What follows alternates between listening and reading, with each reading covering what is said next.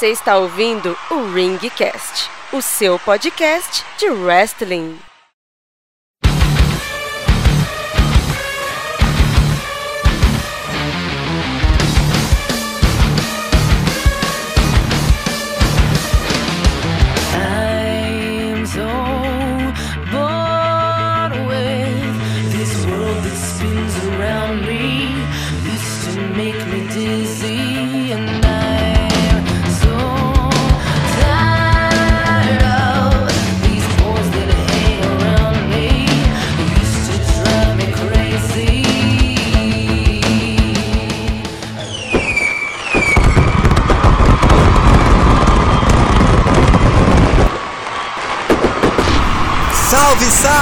Salve! Tirem as crianças da sala! Eu sou o Helmut Esser, o seu locutor, e diretamente dos estúdios KZA.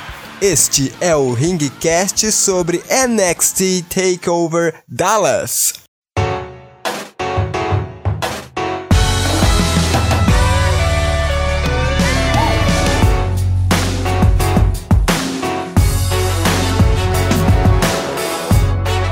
Sejam todos bem-vindos ao primeiro programa de NXT e hoje nós vamos comentar sobre todos os combates que teve no Takeover Dallas. Se você não sabe o que é o NXT, é uma outra divisão, é um outro segmento, segmento dentro da WWE que eu particularmente chamo de estágio, porque você pode reparar que vários atletas que estão na WWE hoje até mesmo de alguns períodos de uns dois anos atrás, vieram do NXT. Ou seja, eles vão para NXT, começam a trabalhar, começam a, a, sentir né, como é o universo, como é que é o clima, e lá eles vão se desenvolvendo, ganhando carisma. É exatamente um estágio para ver como é que é e se a pessoa, acredito eu, começa a fazer sucesso, começa a fazer uma diferença, acredito que aí eles puxam, roubam para o Raw, para o SmackDown e vão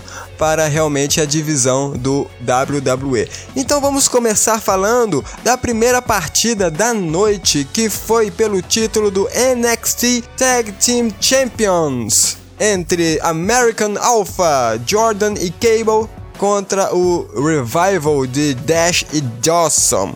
Eu vou te falar uma coisa, desde sempre, desde quando esse Revival, o Dash e Dawson ganharam o título do NXT, eu virei o nariz para eles, porque eles não têm, eu já falei até mesmo em outros programas, eles não têm carisma nenhum, não tem porquê eles terem ganhado esse título. Olha só, eles não têm carisma, eles não têm sal, eles não têm, sabe, que caracterize eles, que você fala, ó, isso aí é do Revival, isso é do Josh, isso é do Dawson. Uma coisa que um podcaster que eu acompanho hoje em dia, que é o Afonso Solano, lá do Matando Robô Gigantes, ele diz que os personagens icônicos, as celebridades icônicas, elas têm alguma coisa que identificam elas, que sabe, o perfil, a silhueta dela. Entende?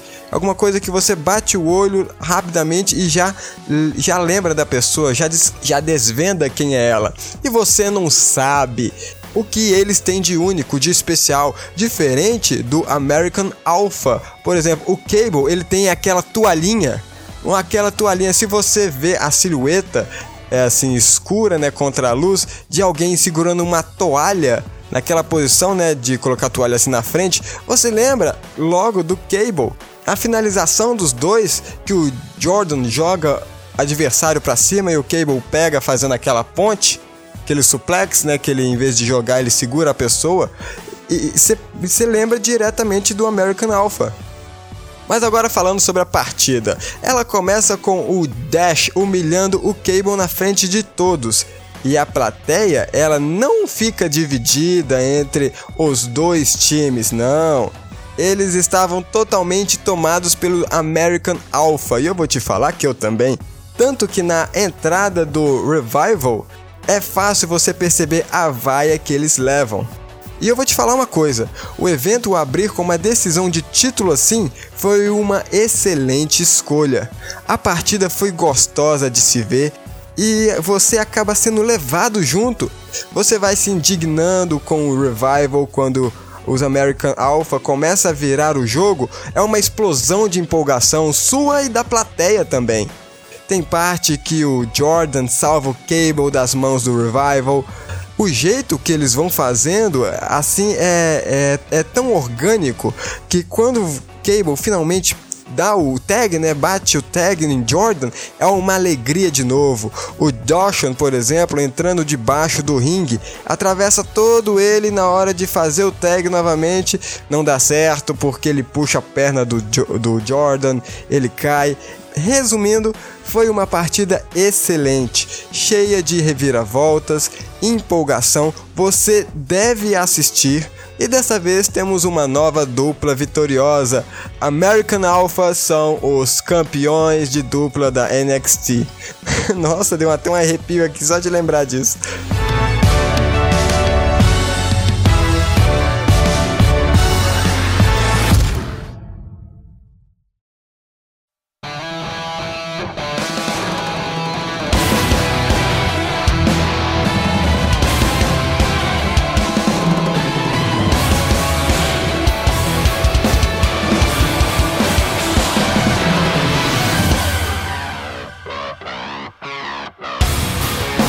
Próxima partida tivemos um combate individual entre o estreante Austin Aries e o motoqueiro Baron Corbin. A melhor entrada do Barry Corbin até hoje, o visual muito bom. Sabe, é, ele passa aquela jaqueta dele, né? Uma, um visual de um motoqueiro de verdade, aquele do deserto. Tem até mesmo, lembra até mesmo um estilo meio Mad Max, com as correntes assim, umas ombreiras de caveira, muito bom. E o Ares é baixinho, né? Coitado, com diferença do Barry Corbin, que é grande, ele deve ter até se assustado. E diferente da partida anterior, essa aqui a plateia estava dividida. Metade gritava pelo nome do motoqueiro Mad Max Barrow Corbin e outra metade gritava pelo playboy Austin Aries. A rivalidade desses dois começou no dia da estreia do anúncio da contratação do Austin Aries, quando ele foi atacado por trás pelo Corbin. Ele estava revoltado porque o gerente geral, o William Regal, ele, ele não queria dar outra chance para ele disputar o título do NXT, sabe? Aquele é, number one contender. Bom, o contraste dos dois é muito legal de você ver. O Barry Corbin alto, fortão e o Austin Aries pequeno, porém ele é ágil, pulando até mesmo da terceira corda. Teve um momento em que o Barry Corbin jogou o Austin nas cordas Austin Aries jogou nas cordas de um modo muito forte, cara, que não tem como não ter machucado de verdade, é sério. Eu pensei, quer dizer, eu acho que deve ter machucado de verdade, senão eles estão de parabéns. Analisando um pouco mais, só que agora do, de um olhar mercadológico, né, um olhar de marketing. Dá para perceber que como foi a primeira partida do Austin, né, Austin Aries, a primeira vez que nós vemos ele lutar, as pessoas que não conhecem, né, eles querem ver os movimentos, querem ver o comportamento dele no ringue, a finalização, como ele se comporta, aquela coisa toda. E dá para ver que eles quiseram dar mais destaque para ele sim, até mesmo porque ele ganhou a partida. O Austin Aries aproveitou de sua agilidade e ele conseguiu dar o pinfall no Barry Corbin. Ele ganha a partida e assim ele sai do ringue rapidinho, porque senão ele sabe que ele ia apanhar, né? Mas é, eu não vi nada de novo. Eu não vi nada, nada assim que me fizesse gostar do Austin Aries, a, a, tirando o visual dele, né? De playboy, óculos, a tatuagem dele é legal, ele é baixinho, troncudo, bacana. Ele lembra até um pouco o físico, lembra até um pouco o Chris Jericho Mas você não vê nada que você consegue. Você começa a gostar dele, fala assim: nossa, esse Austin Aries ele é um badass. Começa a ver ele com os outros olhos. Ou, ou algum motivo para que a plateia comece a gritar por ele. Ok, a primeira partida dele foi agora. Vamos dar mais um pouco de tempo para ele agora. Vamos ver se ele se desenvolve. Mas, coitado do Barry Corbin, né, cara? Sempre tá perdendo. Nunca ganhou um título. Ele é um excelente rio, né? Um réu, um, um vilão. Mas ele está sendo usado como escada já tem bastante tempo. É um talento desperdiçado.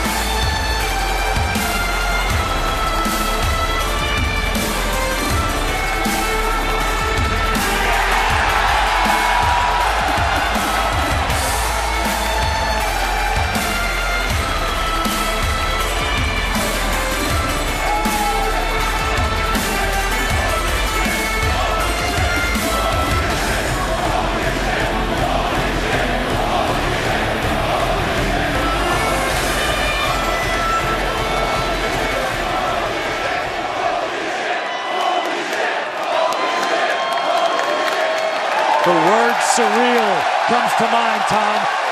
And if you're not excited right now, you better check your pulse. Shinsuke Nakamura, one of the top wrestlers on earth. Arguably the biggest star in Japan. We never thought he'd make it to the United States. We never thought he'd be in a WWE ring. He is here in NXT versus the heart and soul, Sami Zayn. This is unbelievable.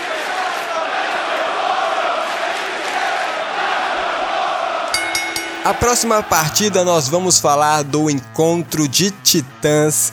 Meu irmão, vou te falar uma coisa: o ponto alto, o, ponto, o pico de excelência do evento foi a partida entre Sami Zayn e o novo contratado da NXT, Shinzuki Nakamura. Me desculpe o meu japonês, se eu pronunciei errado o nome do indivíduo deste cidadão, por favor me corrija nos e-mails ou até mesmo aqui nos comentários. O Sami Zayn ele voltou para a NXT depois de alguns meses fora. Ele estava lesionado, aquela coisa toda, né? Passou por, uma cirurgia e voltou com o objetivo de ser o primeiro atleta da NXT a ser duas vezes campeão. E você que é fã dele, você pensa assim: poxa, tá aí um ótimo título para ele. E você já provou que ele merece. Imagina uma partida de Sami Zayn contra Finn Balor. Meu Deus do céu, que partida seria essa? Então ele começa a corrida pelo título. E pelo outro lado também tem outras pessoas que querem um título, por exemplo, o Samoa Joe. Algumas semanas depois, ele começa a fazer algumas aparições no Monday Night Raw, depois no SmackDown. Voltando pro NXT, ele perde o combate com Samoa Joe, que colocaria ele como primeiro candidato a disputar o título do NXT, mas só que ele perde pro Samoa Joe. Aí depois ele continua aparecendo mais no Raw, a ponto até mesmo de ser escalado para uma partida do WrestleMania disputando o título intercontinental. Olha só isso. Ou seja, nem precisa falar que essa foi uma partida de despedida do Sami Zayn na NXT, não é verdade?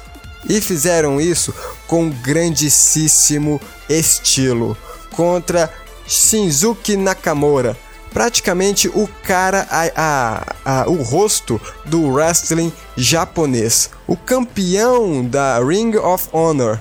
Aliás, mais outro contratado da liga japonesa. Nós temos aí AJ Styles, Asuka, Finn Balor, Austin Aries que falamos agora há pouco, Daniel Bryan também. Mas vamos lá, vamos falar da partida. Que entrada maravilhosa desse Sasuke Nakamura, viu? Vou te falar uma coisa, eu não conhecia ele, eu não conhecia.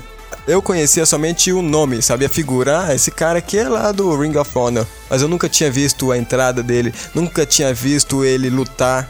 Vou te falar, mas que entrada maravilhosa. É totalmente estilizado, assim, em uma cultura pop japonesa, sabe? Você lembra, tem muito de anime lá dentro, tem aquele, é, sabe, aquele, aqueles caras lá do, dos monstros gigantes, sabe, Power Ranger também. E tudo isso ao som de um violino muito legal, de um solo, de um riff de violino muito chique. É muito legal ver que não é apenas uma partida. O Semizen olha pro Shinzuki Nakamura como se estivesse admirando a entrada também. A câmera pega no rosto dele, você vê que ele olha com um brilho nos olhos, como se fosse, sabe, uma criança vendo o fã dele entrando. Esse combate foi simplesmente épico. A plateia, meu filho, foi a loucura. O combate foi extremamente técnico e ritmado. Houve um empenho, você consegue ver um empenho em fazer daquela partida alguma coisa a mais, né? Deu muito certo.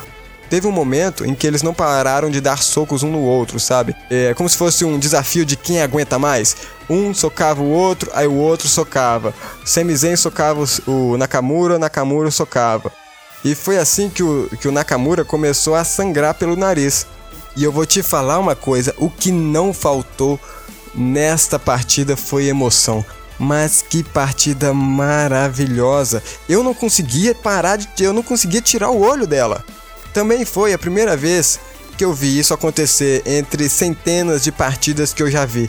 A plateia aplaudiu de pé o combate umas três vezes. Eu nunca tinha visto isso.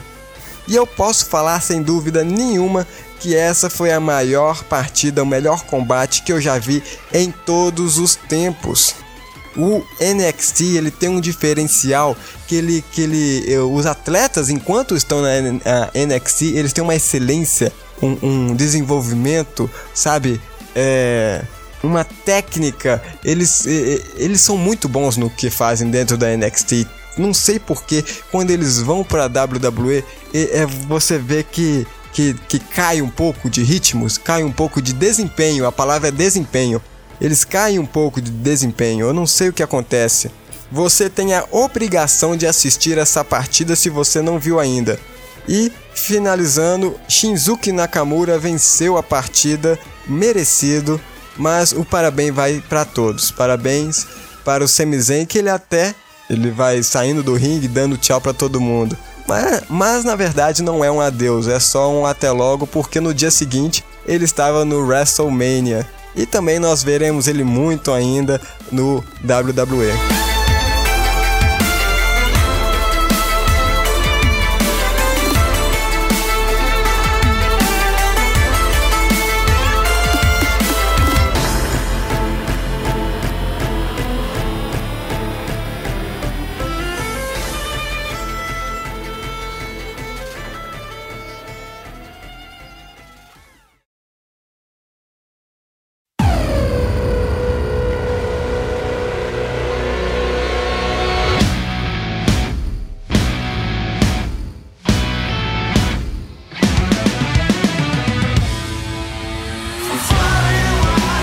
Evento desse tamanho, dessa magnitude, não poderia ficar sem o título das Women's Championship, os títulos das mulheres, que foi realizado entre Bailey contra Asuka. Eu queria que, é, um, antes do, de falar da partida, eu queria que vocês me respondessem uma coisa. Por que que chamam ela de Asuka se o nome dela escrito é Azuka? Não sei, mas que seja. Asuka contra Asuka. Continuando a falar sobre a injeção japonesa na NXT, não é verdade? Nós tivemos a decisão pelo título feminino da NXT. E para variar um pouco, tô sendo irônico aqui, os japoneses eles têm alguma coisa bizarra, né? Eles têm, eles têm que fazer alguma coisa bizarrésima.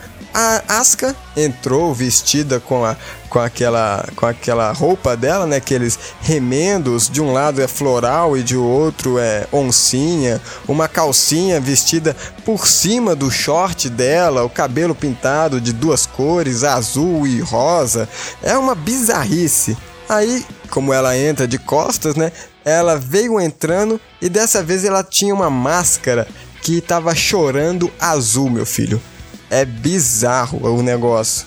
Sem falar também na entrada dela, que é- tem aquele negativo da máscara. É uma coisa, uma coisa excelente. Em contrapartida, a Bailey é aquela doçura que todos amam, aquela alegria, aqueles bonecões de posto que ficam dançando. Uma beleza, é empolgação, é criança, é cor colorido, é uma beleza. Bom, falando da partida, a partida foi acirradíssima entre os dois lados, diferente da última partida do título feminino que nós tivemos. Você tá lembrado? Que foi Bailey contra Nia Jax, onde ela teve a vantagem o tempo todo da partida, mas no final, de uma forma milagrosa, a Bailey acaba dando um cadeado nela e ela acaba é, pedindo arrego, né? Ah, dando aqueles tapinhas no braço, mostrando que ela estava desistindo. Mas a partida das duas, como eu disse, foi acirrada. Ambas estavam com sangue no olho para conseguir o título, uma batendo na outra. E você vê até mesmo eu- a partida assim, eu considero que ela, tá- ela foi ritmada a ponto de cada um ter o seu desenvolvimento dentro dela. Mas eu consigo ver um pouquinho que a Asuka ela, ela acaba passando um pouco, sabe? Se você colocar assim num gráfico, parece que a barra da, do, da Asuka vai ser um pouquinho maior da, da Bailey. Eu tenho essa impressão. Até mesmo pelos golpes dela, né? Você vai batendo na Asuka e ela sorri pra você. Ela fica, ela fica com, com um rostinho de, de quero mais, de que tá gostando. Poxa, como é que você vai enfrentar uma pessoa dessa? Mas também o golpe da Asuka, que é, é chute, é joelhada, ela tem aquele instinto de guerreira mesmo, né? É, De arte marcial. Coisa que, eu, é, coisa que eu não vi na Bailey, né? Eu acho que ela nunca praticou artes marciais, diferente da Asuka. Só que dessa vez nós tivemos uma reviravolta. A nossa querida japonesa bizarrinha, ela agora é a nova campeã do título feminino. Ela venceu de Bailey com o seu cadeado, deixando ela a ponto de desmaiar. Ela ganhou agora o título NXT Championship. E eu vou te falar uma coisa: se o pessoal da NXT, ou seja, o Triple H, que fica por trás da NXT, for inteligente, for sagaz, ele vai conseguir, ele vai colocar agora um enredo, uma história virada assim pro, o, pro povo japonês hipônico, porque eles gostam. Olha só, o WWE não precisa nem me pagar por essa ideia. Eles gostam daquela ideia, né, de Davi e Golias, o pequenininho ganhando do grande. Isso a gente consegue ver até mesmo nos animes, né? Essa, essa diferença. Agora com o título, com a Asuka, com o título, ela poderia fazer um, ela poderia ter uma rivalidade com a Nia Jax novamente, porque a Nia Jax é grande, certo? Nia Jax é grande. Aí vai, ela perde o título para Nia Jax e depois ela recupera com aquela parada de ascensão do guerreiro. Eu acredito que ficaria legal.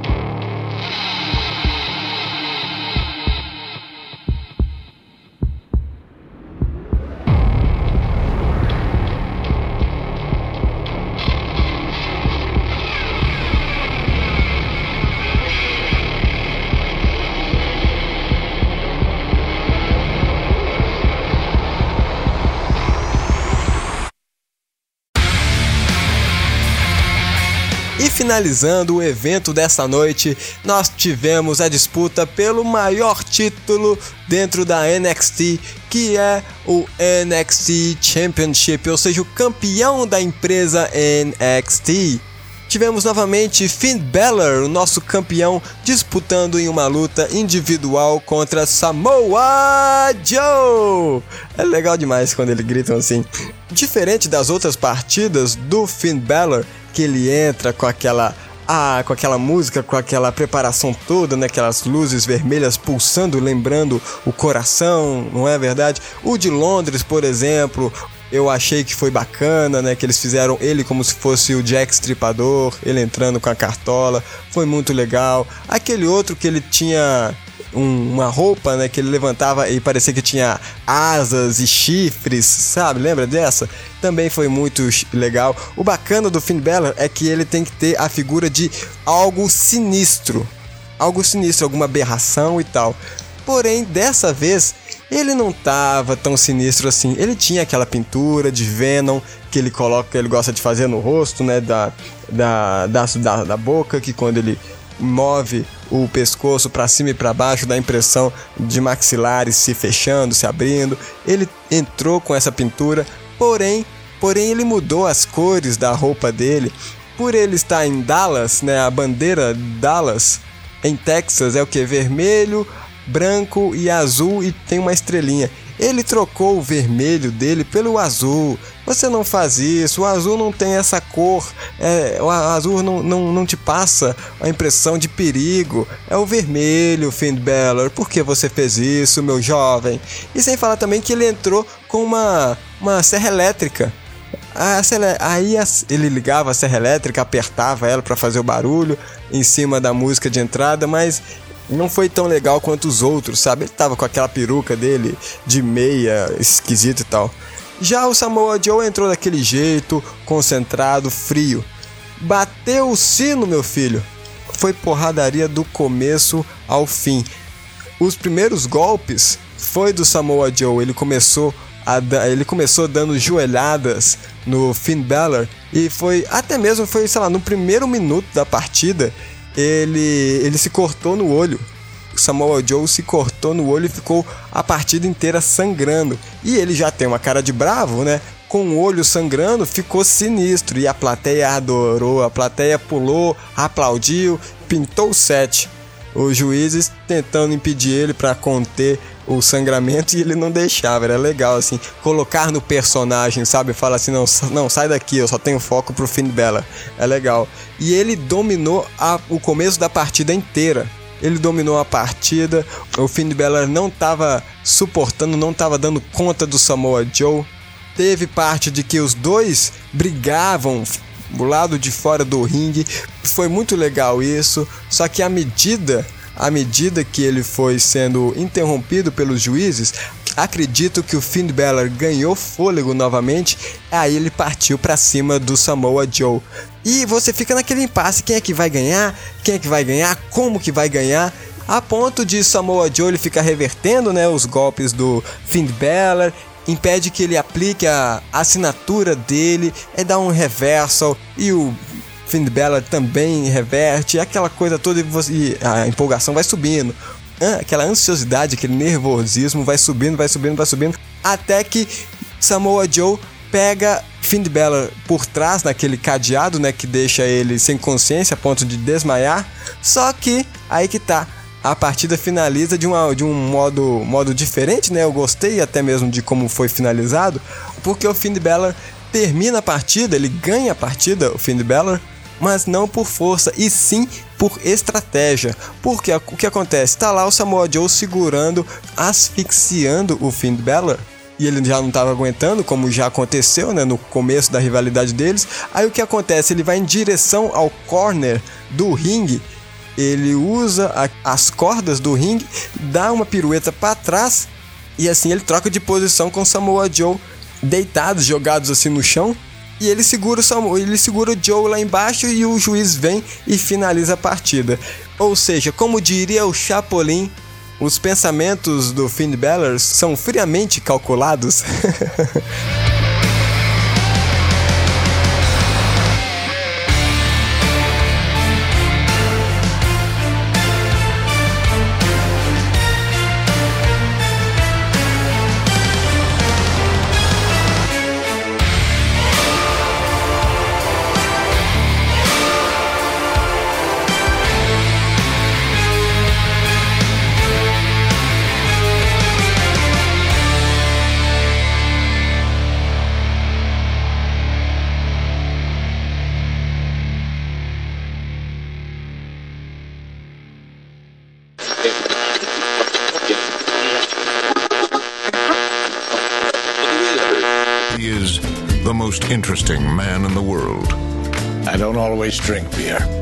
I do, I prefer Dos Equis. Stay thirsty, my friends.